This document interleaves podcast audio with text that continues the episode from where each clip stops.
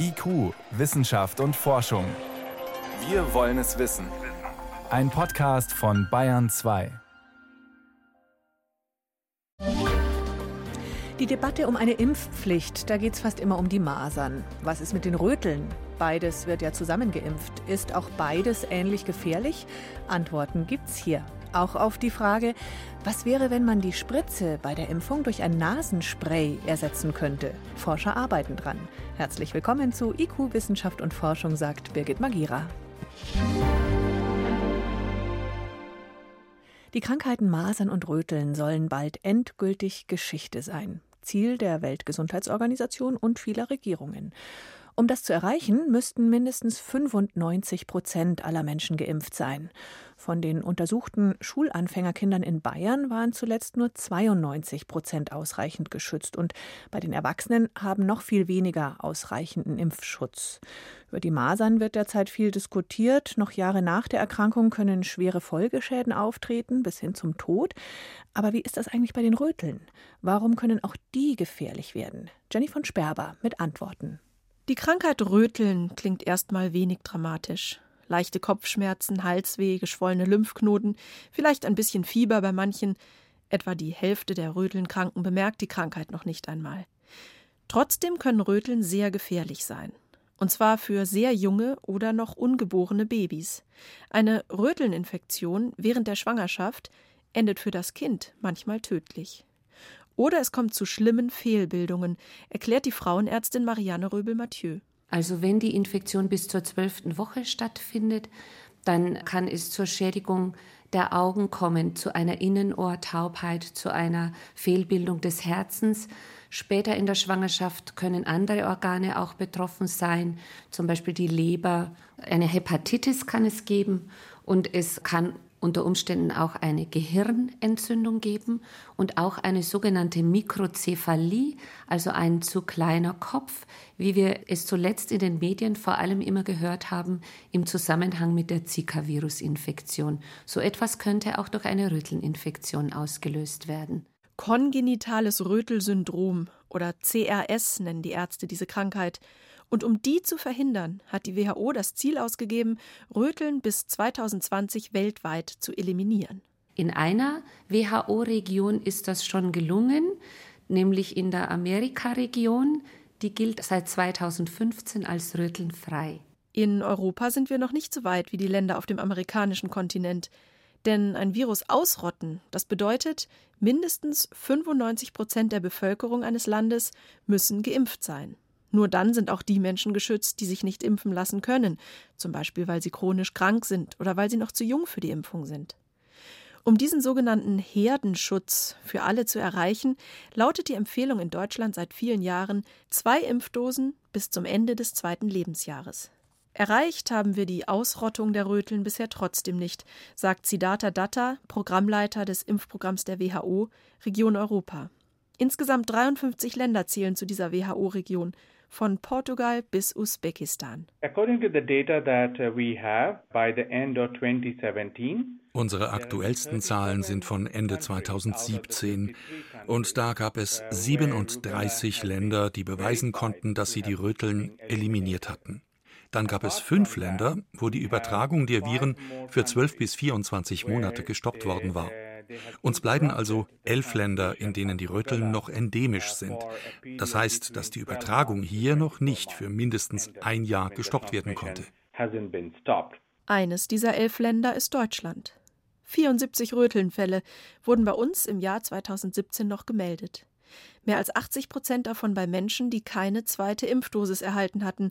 Dabei ist ein vollständiger Schutz schon im Kindesalter wichtig, um alle zu schützen. Die Rötelnimpfung ist insofern eine besondere Impfung, als der Impfstoff aus abgeschwächten Lebendviren besteht, die zwar vermehrungsfähig sind, die aber nicht infektiös sind. Das Problem dabei ist, dass ich eben einer Frau, die schon schwanger ist, aus diesem Grund diese Impfung nicht mehr verabreichen darf.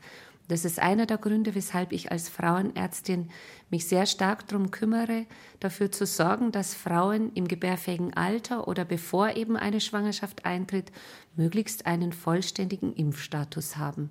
Eine Impfpflicht einzuführen, wie es derzeit für die Masern diskutiert wird, ist für Röteln bisher kein Thema. Sicher auch, weil es keine größeren Ausbrüche mehr in Deutschland gegeben hat. Der letzte Fall von CAS, also einer Infektion im Mutterleib, wurde bei uns 2013 gemeldet. Hedwig Roggendorf von der Impfberatung im Münchner Klinikum rechts der Isar hält eine Impfpflicht auch gar nicht für nötig. Sie bedauert vielmehr, dass die früheren Schulimpfungen von Röteln aus Kostengründen eingestellt wurden. Ich bin auch gegen eine Impfpflicht. Ich meine, wenn es eben auch wieder Schulimpfungen gäbe, wie es ja auch in Australien, auch in England, in Skandinavien ist, würde das auch gut funktionieren. Man muss einfach wirklich niederschwellige Angebote machen, weil die meisten Menschen in Deutschland wollen sich ja impfen lassen, aber viele vergessen es einfach. Ausgerottet sind die Röteln bei uns also noch nicht. Aber wir sind auf einem guten Weg dahin, dass die Allerkleinsten in der Gesellschaft und damit auch ihre Eltern vor den gefährlichen Viren vollständig geschützt sind. Mhm. In einer Befragung oder mehreren Befragungen kam übrigens auch raus, die wenigsten sind wirklich überzeugte Impfgegner. Meistens wünschen sich Eltern einfach bessere Aufklärung oder sie vergessen schlicht den zweiten Impftermin. Außerdem scheint es durchaus eine psychologische Hürde zu geben, nämlich dem eigenen Kleinkind absichtlich Schmerzen zufügen zu lassen, davor scheut man zurück, auch wenn es nur der kurze Pieks in den Oberschenkel ist. Mediziner arbeiten deshalb an einer schmerzfreien Alternative. IQ-Reporterin Carmen Wojcik war mit im Labor. Kai Schulze vom Helmholtz-Zentrum für Infektionsforschung zieht sich Handschuhe über. Er trägt auch eine Schutzbrille und öffnet einen Gefrierschrank. Das Thermometer zeigt minus 20 Grad, ganz schön kalt. Und ein Blick hinein verrät, darin lagern Dutzende kleine Plastikdöschen und Plastikröhrchen. Und ähm, eins davon holt Kai Schulze jetzt vorsichtig heraus, denn er möchte gleich einen neuen Impfstoff herstellen, der nicht wie bisher üblich gespritzt, sondern per Nasenspray verabreicht wird. Ja, ähm, denn wir versuchen hier immer wieder neue Impfstoffe zu entwickeln und so ein Nasenspray hätte natürlich den Vorteil, dass es nicht wehtut. Man äh, atmet einfach ein und äh, ja, hat hoffentlich den gleichen Effekt. Um es herzustellen, benötigt Kai Schulze jetzt zuerst einmal diese eine Zutat hier in diesem Plastikröhrchen. Was ist das wohl? Da steht HA drauf. Richtig. HA ist die Abkürzung für Hämagglutinin und Hämagglutinin ist ein Bestandteil des Grippevirus. Klar, also wer sich impfen lässt, zum Beispiel gegen die Grippe, dem wird ein spezieller Wirkstoff verabreicht, der auch abgeschwächte Erreger oder eben Bestandteile eines Erregers enthält. So wird das Immunsystem aktiviert. Es bildet Immunzellen, die den Körper nach der Impfung effizient schützen. Den Erreger oder diese Bestandteile in der Ampulle, die kommen jetzt hier an einen speziellen Arbeitsplatz unter so einen Glaskasten. Und jetzt muss ich noch eine äh, Zutat aus dem Kühlschrank holen, denn es ist leider so, dass Bestandteile eines Krankheitserregers oft von dem Immunsystem nicht als Bedrohung wahrgenommen werden. Und deswegen Deswegen setzen wir zusätzlich sogenannte Adjuvantien ein, die dann quasi das äh, Gefahrensignal ersetzen und dem Immunsystem sagen, pass auf, hier musst du mal reagieren. Genau. Und wir haben noch eine dritte Zutat, nämlich Nanopartikel, die quasi als Taxi fungieren sollen und die Bestandteile unseres Impfstoffkandidaten über die Schleimhaut in den Körper zu den Immunzellen bringen. Klar, anders als bei einer Spritze gelangt der Impfstoff per Nasenspray ja nicht direkt ins Blut des Patienten. Der Impfstoff muss also zuerst die Nasenschleimhaut passieren und die ist äußerst wehrhaft. Das heißt, es ist so eine körpereigene Barriere. Genau. Gut, das heißt, er hat jetzt drei Zutaten und jetzt nimmt er eine Pipette, sieht aus wie eine Riesenspritze. Damit werden diese Flüssigkeiten im Grunde genommen einfach nur sauber aus den Gefäßen herausgesaugt. Also es geht jetzt erstmal darum, alle Zutaten miteinander gut zu vermischen. Die kommen also jetzt in ein Gefäß und das nimmt er jetzt. Alles ist drin, es wird zugemacht und dann wird das auch noch mal ein bisschen geschüttelt. Genau und dann ist es eigentlich schon fertig und wir würden eine erste Impfung in den äh, Mäusen vornehmen. Gut, so eine Maus haben wir jetzt hier heute nicht dabei, aber Sie haben ja auch schon in den letzten Tagen solche Impfstoffe hergestellt und es wurden auch Mäuse schon geimpft. Genau. Ein Nachweis, ob so ein Impfstoff nachher auch funktioniert hat oder nicht, ist natürlich zu gucken, wurden Antikörper gebildet. Ja, ich würde Ihnen das jetzt einfach mal demonstrieren. Wir haben ein bisschen Blut aus solchen geimpften Mäusen hier und dieses Blut das verdünnt man. Hm. Ich starte jetzt mal den Roboter. Kunde. Also, wir haben also im Grunde hier so ein kleines Tablett mit so kleinen Vertiefungen und in jeder Vertiefung ist so ein verdünnter Blutstropfen drin. Das Ganze steht jetzt hier auf so einem kleinen Roboter, so einen Tisch. Und äh, der Roboterarm, der fährt jetzt da mit so kleinen Pipettenspitzen, ähm, saugt also eine Flüssigkeit auf. Und diese Flüssigkeit kommt jetzt auf diese vielen Blutstropfen der Mäuse. Richtig, der Roboter mischt gleichmäßig die ersten Proben und verteilt die dann in so einer 1 zu 1 Verdünnung äh, über die gesamte Platte. Im Anschluss gibt man da noch verschiedene, nochmal Antikörper und äh, Reagenzien, Substrate hinzu. Und es gibt nachher am Ende des Experiments einen Farbumschlag. Das dauert einen Moment. Ich, wenn ich da jetzt mal so genau hinschaue, tatsächlich sehe ich da ähm, in einer Reihe, äh, das wird so ein bisschen grünlich. Genau, und das ist der Hinweis darauf, dass wir da tatsächlich Antikörper haben, die auch unseren Impfstoff erkennen. Das heißt also, das hat funktioniert mit dem Nasenspray. Wo kriege ich den jetzt, den Impfstoff? Ja, so einfach ist es leider nicht. Da müssen wir schon noch ein bisschen mehr forschen. Ja, am Ende des Tages muss man natürlich das auch erst nochmal dann im Menschen testen. Dafür gibt es ja diese klinischen Phasen. Also das wird leider noch ein wenig dauern. Gut, also ich muss mich noch ein paar Jahre gedulden ja. und ein paar Jahre auch pieksen lassen. Das wird sich wohl nicht verhindern lassen. Die Durchblicker. Eine Koproduktion von BR, NDR, WDR und SWR. 2018 war ein ungewöhnliches trockenes Jahr in Bayern. Und da ist man schnell dabei mit der Behauptung, ja, das ist der Klimawandel, völlig klar. Aber so klar ist das aus wissenschaftlicher Sicht nicht. Forscher sind immer auf der Suche nach Regelmäßigkeiten. Umso wertvoller ist jetzt eine neue Forschungsarbeit, in der die Dürreperioden der vergangenen 100 Jahre in mehreren Weltgegenden rekonstruiert wurden. Dafür haben die Wissenschaftler Muster von Baumringen mit Rechenmodellen abgeglichen. Vor der Sendung hat uns der Klimaforscher Stefan Hagemann diese Studie seiner Kollegen erklärt und eingeschätzt. Denn was irritiert, das sind auf den ersten Blick widersprüchliche Ergebnisse. Nämlich in der ersten Hälfte des 20. Jahrhunderts gab es offenbar menschengemacht mehr Dürren. Ab 1950 wurden es dann immer weniger und auch das durch menschliche Einflüsse. Wie kommt's?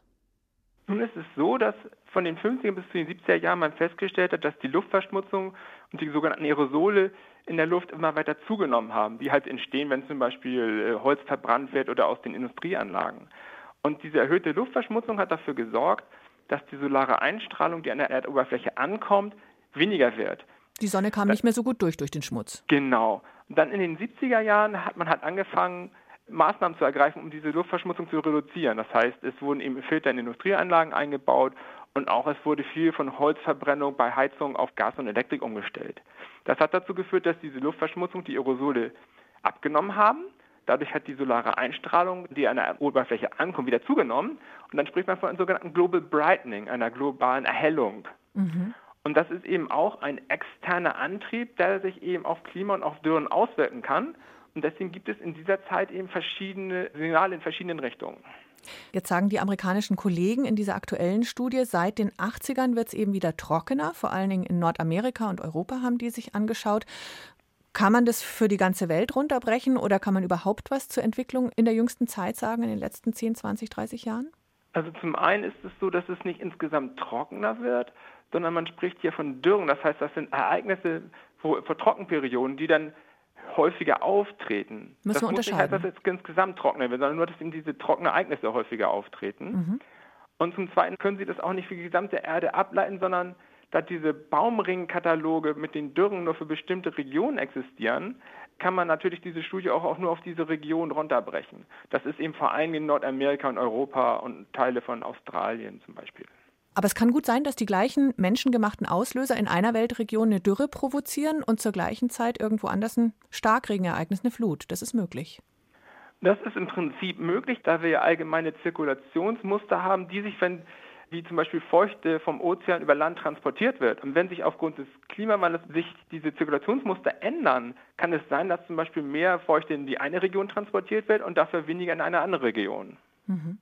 2018, das Dürrejahr. Ja, das war der Klimawandel, sagen ganz viele, kann man aber so gar nicht behaupten, oder?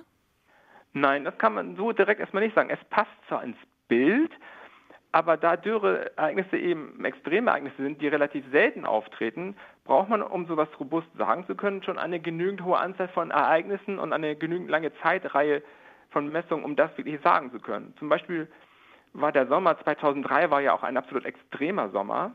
der für heutiges Klima ein absoluter Ausreißer war, der aber in einem zukünftigen Klima Ende des Jahrhunderts vielleicht ein ganz normaler Sommer sein könnte. Zwar immer noch wärmer als der Durchschnitt, aber ein Sommer, an dem man sich gewöhnen könnte. Und so gesehen ist auch das Ereignis vom letzten Jahr, es passt in die Kategorie, es passt zusammen, aber eben zwei Ereignisse sind auch wieder nicht genug, um statistisch robust sagen zu können, ja, das ist schon der Klimawandel. Höre ich daraus, letztendlich müssen wir, was den Klimawandel angeht, eigentlich schneller handeln, als die Wissenschaft belastbare Daten liefern kann? Wir müssen zumindest schneller handeln, als dass die Wissenschaft belastbare Daten aus Beobachtung alleine liefern kann. Dafür ist natürlich die neue Studie, die eben Beobachtung und Modellergebnisse kombiniert, da eine ganz intelligente Methode, um eben Ergebnisse zu erschließen, die nicht nur auf den Beobachtungen beruhen, wo man eben teilweise eben zu kurze Messzeit rein hat. Sagt Stefan Hagemann. Er ist Klimaforscher am Institut für Küstenforschung am Helmholtz-Zentrum in Geestacht bei Hamburg. Danke für Ihre Erklärungen. Ja, danke gerne.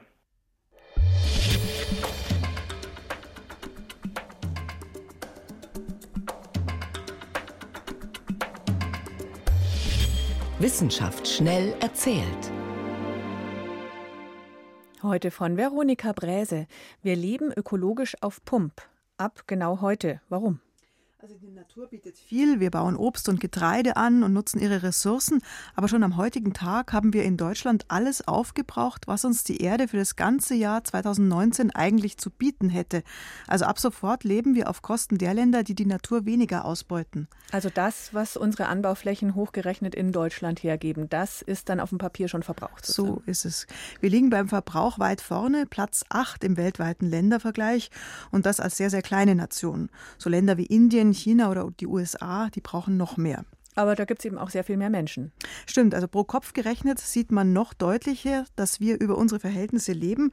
Würden alle so prassen wie wir Deutsche, dann bräuchten wir drei Planeten. Das ist deutlich mehr als der Pro-Kopf-Verbrauch in China. Da würden nämlich zwei Planeten reichen. Die Ökoschulden, die wir uns aufbürden, die zeigen sich dann an ausgelaugten Böden, an Seen, die austrocknen, an Wäldern, die verschwinden und natürlich am Klimawandel heißt logischerweise weniger verbrauchen? Klar, das ist das eine, aber auch andere Rahmenbedingungen brauchen wir.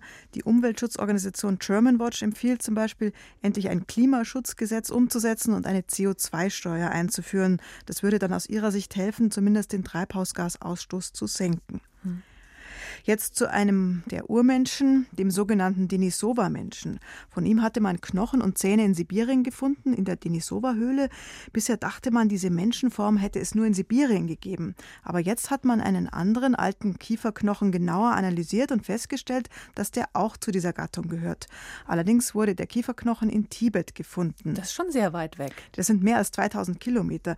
Das heißt also, dass dieser Urmensch offenbar in Asien weit verbreitet war. Mhm. Er hatte ein ganz besonderes Gen, das es dem Organismus erlaubt, auch bei wenig Sauerstoff in großer Höhe zu leben.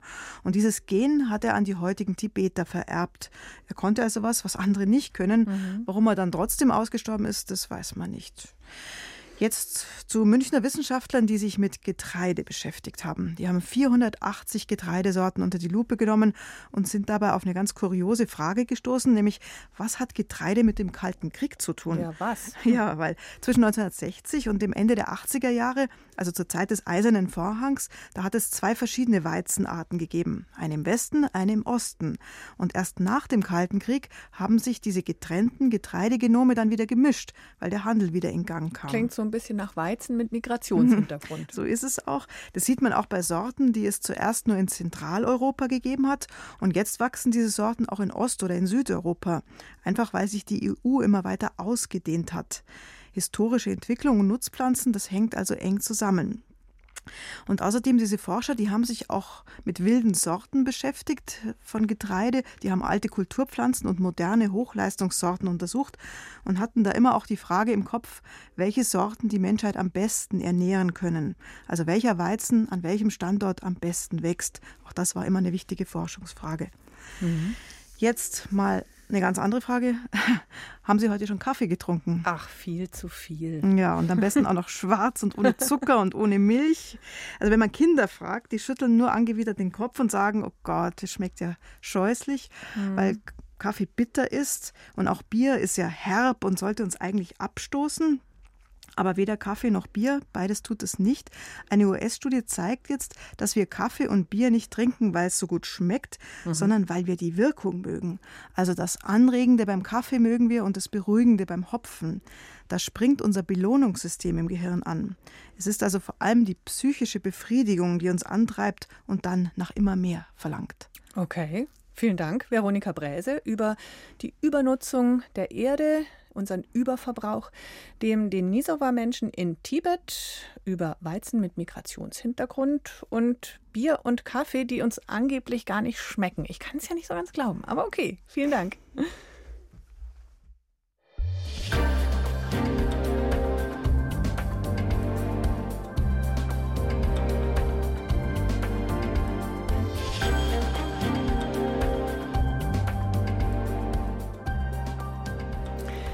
Immer zum Monatsanfang stellt hier in IQ auf Bayern 2 Yvonne Meyer den aktuellen Nachthimmel und seine Besonderheiten vor.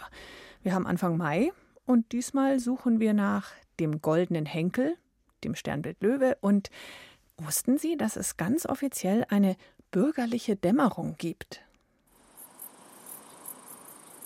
Die Nächte werden kürzer und die Dämmerung länger. Das ist typisch, je näher wir dem Sommer kommen.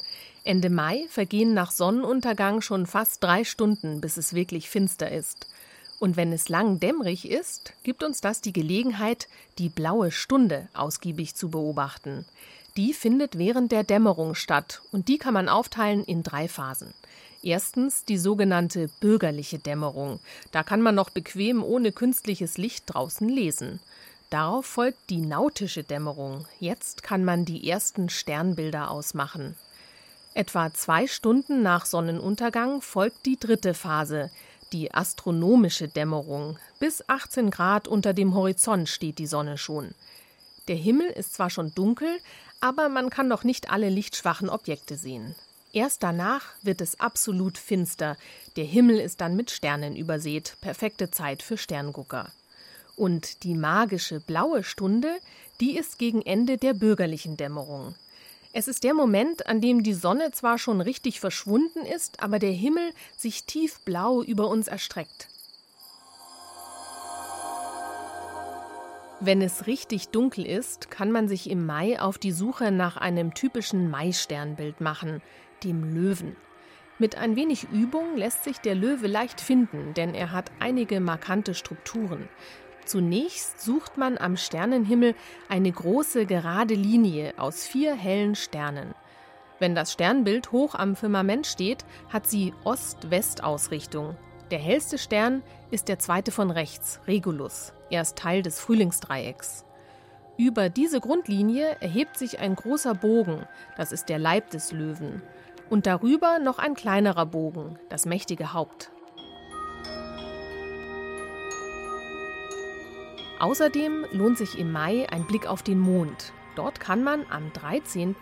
mit dem Fernglas ein kleines, aber spannendes Phänomen betrachten, den sogenannten goldenen Henkel.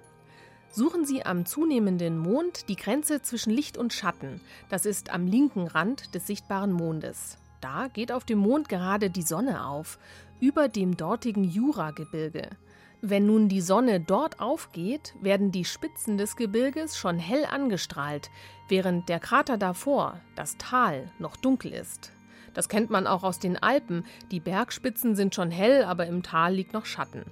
Und weil die Bergkette auf dem Mond bogenförmig ist, haben Astronomen sie goldener Henkel genannt. Sie sieht hell angestrahlt ein wenig aus wie ein Tassenhenkel, der an der Mondscheibe klebt und tritt immer kurz nach zunehmendem Halbmond auf. Mehr Infos zur Dämmerung, den Sternbildern und zum Mond finden Sie unter br.de/slash Ja, und wenn Sie nachts mal hochschauen, da hilft übrigens schon gegen das Streulicht, wenn man durch eine leere Klorolle schaut. Besonders dunkel ist es unter anderem in der Rhön. Die ist in weiten Teilen sogar offizieller Sternenpark. Aber halt auch nur bei wolkenlosem Himmel.